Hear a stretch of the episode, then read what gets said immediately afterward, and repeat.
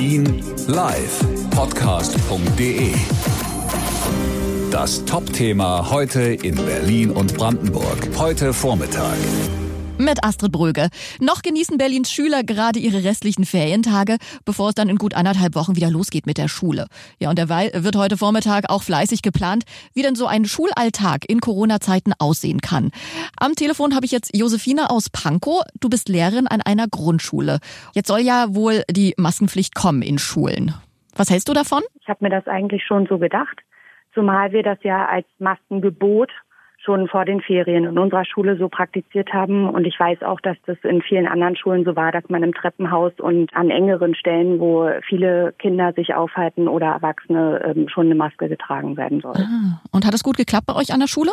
Also es war so, dass wir ähm, Schilder hatten in der Schule, wo drauf stand, ähm, quasi, dass es schön wäre, wenn man eine Maske trägt.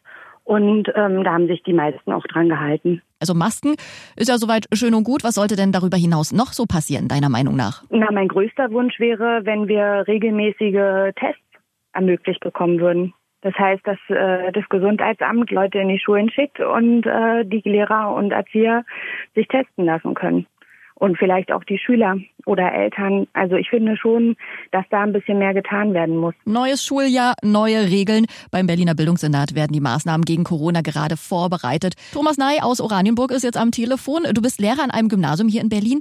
Wie siehst du das? In den Klassenräumen, wo Schüler dann teilweise auch bis zu 90 Minuten in einem Raum zusammensitzen, ist das natürlich fragwürdig, ob dann das sinnvoll ist, genau dort auf eine Maskenpflicht zu verzichten oder ob die Maskenpflicht dann nicht insgesamt auch so ein bisschen so ein Feigenblatt ist, damit man sagen kann, ja, wir haben ja Schutzvorkehrungen getroffen, aber ob die dann in der Praxis noch wirksam sind unter den Bedingungen, kann man zumindest skeptisch sein.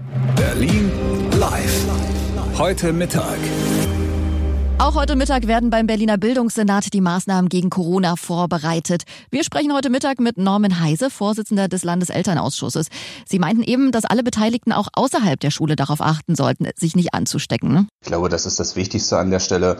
Ähm, für die Schulen selber, glaube ich, ist es wichtig, dass so angefangen von ähm, Seife über Einmalhandtücher bis hin zur Möglichkeit, vernünftig zu lüften. Wir kennen ja die ähm, teilweise desolate bauliche Situation einiger Berliner Schulen, wo vielleicht auch Fenster nicht zu öffnen gehen.